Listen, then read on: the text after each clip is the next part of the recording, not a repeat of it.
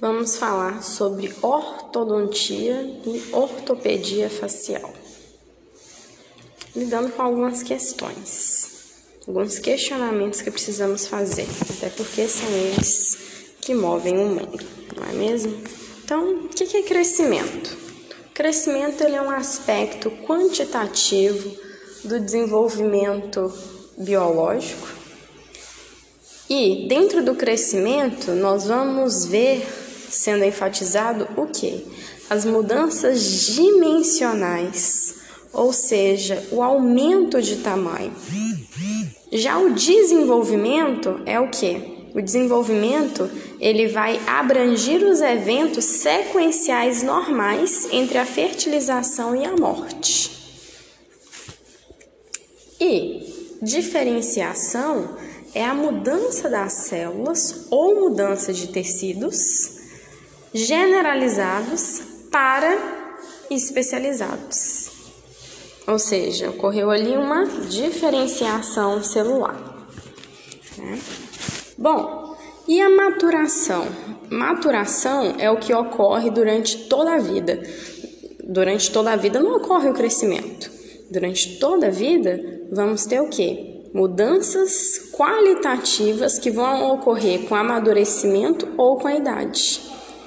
Não há um aumento de tamanho, há um aumento de qualidade.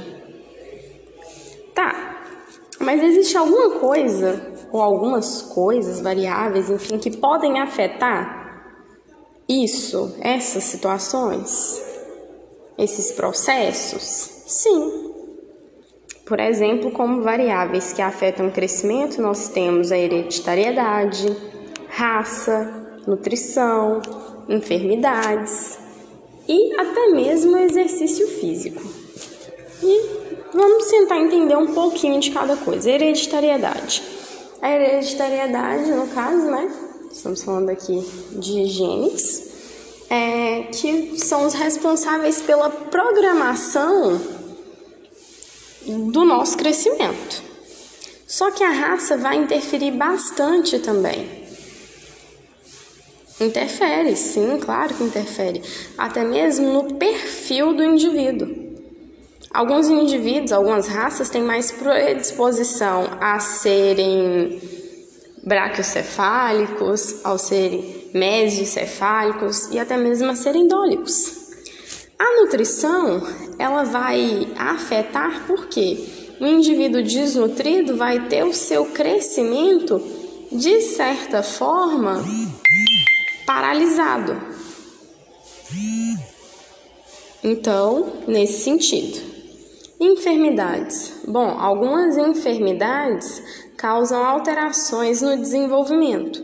Então, sobre a questão do exercício físico. Bom, o exercício físico é, realizado de forma correta, ele pode auxiliar, lembrando que se os genes falarem que o indivíduo vai ser pequeno, por exemplo, ele pode fazer natação, pode fazer o que for, que não vai alterar, certo?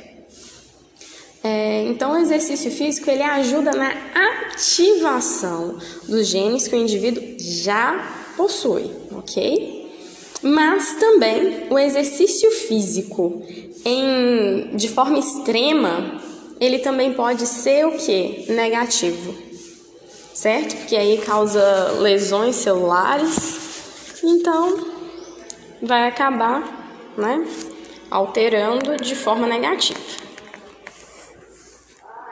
Falando então sobre os tipos, né, os tipos de padrões faciais, vamos explicar um pouquinho como que funciona.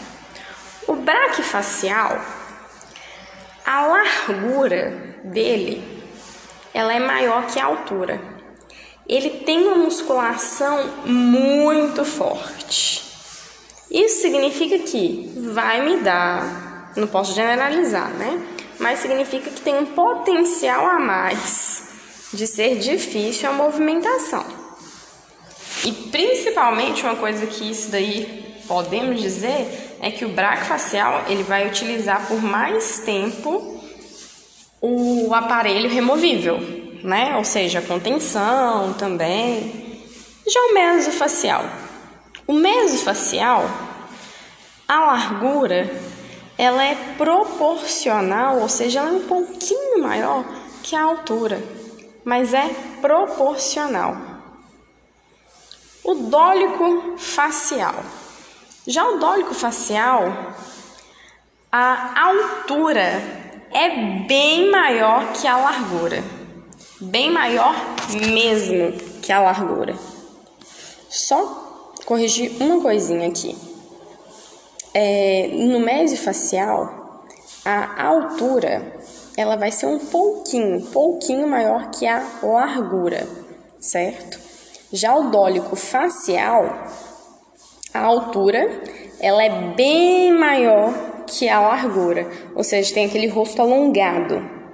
E a musculatura, ela é mais frágil. Então, é mais fácil de trabalhar? Não necessariamente, na verdade, pode ser até mesmo mais difícil. Por quê? porque qualquer movimentaçãozinha que faz já acaba fazendo muito. Então é até um pouco perigoso de se trabalhar com esse tipo de perfil. Bom, sobre as raças, nós temos o Xantoderma, que em grande maioria das vezes, né, estamos falando dos asiáticos, que é aquela pele mais amarelada. Temos também o Leucoderma, que é o caucasiano, o branco. Temos também o melanoderma, que é o preto ou negro, é porque né, tem as duas terminologias. E falando ainda sobre as enfermidades que podem alterar, afetar o crescimento, nós temos a fissura lábio-palatal. Distúrbios respiratórios também podem afetar e muito. Também a utilização de drogas, principalmente vasoconstritoras, né? Que podem causar esse tipo de alteração. Mas vamos lá. Ainda falando sobre a questão de exercício físico não aumentar o tamanho da estrutura, por que isso? É porque o tamanho, como eu já disse, que o indivíduo vai crescer, ele é uma programação que genética, uma programação já está ali uma programação esquelética que ele tem dentro da genética dele. O exercício só vai servir como o quê? Como um estímulo para desenvolvimento. Mas, agora que a gente sabe disso, desde quando se sabe essas coisas? Quem começou a se preocupar com isso? Quem levou, né? Assim, quem levantou hipóteses sobre o crescimento? Vamos tentar descobrir um pouquinho mais sobre eles. Nós temos a hipótese de Hunter, que para ele ocorria reabsorção de um lado do osso, e aí no lado oposto ocorria a aposição. Temos também a hipótese de Sincher, que são, no caso, que as suturas são responsáveis pela maioria do crescimento. A hipótese de Scott, o desenvolvimento do septo nasal é o principal responsável pelo crescimento facial, mas após alguns experimentos, se viu mesmo retirando o septo nasal, de, foi feito, por exemplo, experimento com coelhinhos, viu que continuou o desenvolvimento. Óbvio que não tanto como deveria ser, por quê? Porque houve um trauma ali. Mas fora isso, é, tem também a hipótese de Moss, que é a mais aceita. Como que funciona? O crescimento ósseo, ele guarda relação com o crescimento e desenvolvimento dos tecidos e órgãos que estão relacionados a ele. Então, se tem, se tem um, um, um estímulo ali para a formação óssea, certo? Então, eu, é a mesma coisa eu falar que está ocorrendo ali uma tensão que está estimulando isso. E se tiver uma compressão, vai ocorrer a reabsorção, ou seja, vai trabalhar de forma conjunta. Então, ele trabalha o músculo e o músculo vai estimular o osso. E aí, onde, já que falamos de controle genético, onde que vai ocorrer esse controle? Na matriz funcional. Então, a teoria mais aceita é a teoria da matriz funcional. certo? Bom, e como que funciona então a formação, já que eu estou falando de matriz funcional, enfim, como que funciona a formação óssea intramembranosa? As células mesenquimais indiferenciadas vão se especializar em osteoclastos. Ele se classifica, né? Ele vai ali também é, se diferenciar, enfim, e vai depositar a matriz óssea. E aí, essa matriz vai fazer o que? Ela vai se calcificar, né? Se especializando, vai se calcificar e vai transformar em osso. Já quando eu falo de formação ósseo-endocondal, eu estou falando o quê? Que células mesenquimais indiferenciadas vão especializar em condoblastos que vão depositar cartilagem que vão sofrer uma hipertrofia, uma mineralização e vão né, substituir depois. E por que, que é importante? Porque a formação óssea osseo-endocondral ela é antes da formação do osso, ou seja, dá um suporte. Né? Bom, então, sobre o mecanismo de crescimento, só para revisar, ocorre o que? Um mecanismo de aposição de um lado, através dos osteoblastos, e reabsorção de outro, através dos osteoclastos. E sobre o mecanismo de crescimento, vão ocorrer três processos que são diferentes entre si, mas que fazem parte do crescimento. Nós temos, no caso, a remodelação, que é o que? O crescimento diferencial necessário para manter o contorno ósseo, que vai envolver simultaneamente a posição e reabsorção, certo? Então, a remodelação ela faz parte de qual outros processos? A posição e reabsorção, que estão dentro do mecanismo de crescimento. Temos também o deslizamento, que é o que? O movimento de crescimento em direção à superfície de aposição, certo? E o deslocamento? Lembrando que deslizamento é uma coisa, deslocamento outra. O deslocamento ele é o movimento de todo o osso resultante da pressão ou tensão de diferentes ossos. Ok? Então, é diferente um do outro. Vamos explicar então um pouquinho sobre a abóbada craniana. Qual que é a função? A função dela é proteger o cérebro. E como que é, no caso, definido, determinado o crescimento da abóbada craniana? Através do crescimento do cérebro. E nela há o que? Uma ossificação intramembranosa, certo? E também possui, claro, os mecanismos de reabsorção e aposição.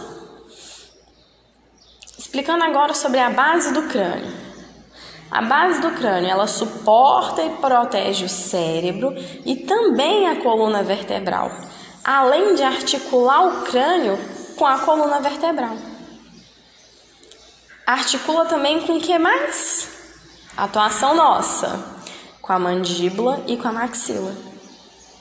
E aí, como que funciona o crescimento da base do crânio? No sentido antero-posterior, certo? E aí está sujeita à compressão e a ossificação é endocondral e o efeito né, que, que se dá ali é o que? O direcionamento na posição da mandíbula e região média da face. Ok? Bom, já que estamos falando de maxila e mandíbula, quais que são as funções? Tem alguma função? Não tem? Claro que tem, não é mesmo? Então vamos lá. Qual que é a função da maxila? Mastigação, fonação, Lembra das conchas nasais?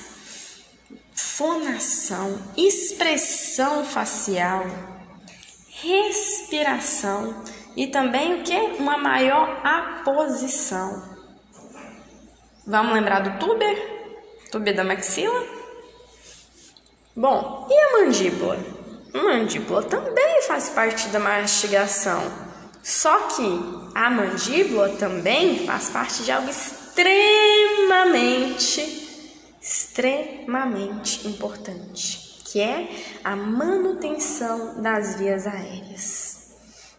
Além também de ser responsável pela fala e expressão facial. E como que funciona o crescimento dela? Ocorre uma maior aposição na borda superior do ramo ascendente.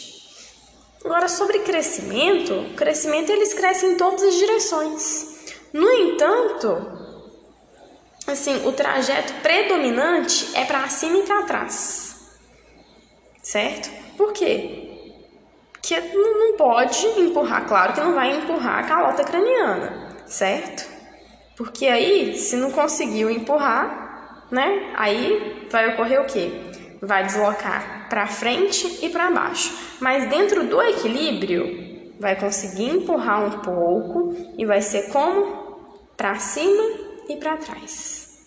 O desenvolvimento, o crescimento. Agora, fatores extrínsecos podem alterar no crescimento e também no desenvolvimento da maxila? Sim ou não? TikTok, bora lá. Se você respondeu que sim, você está certo.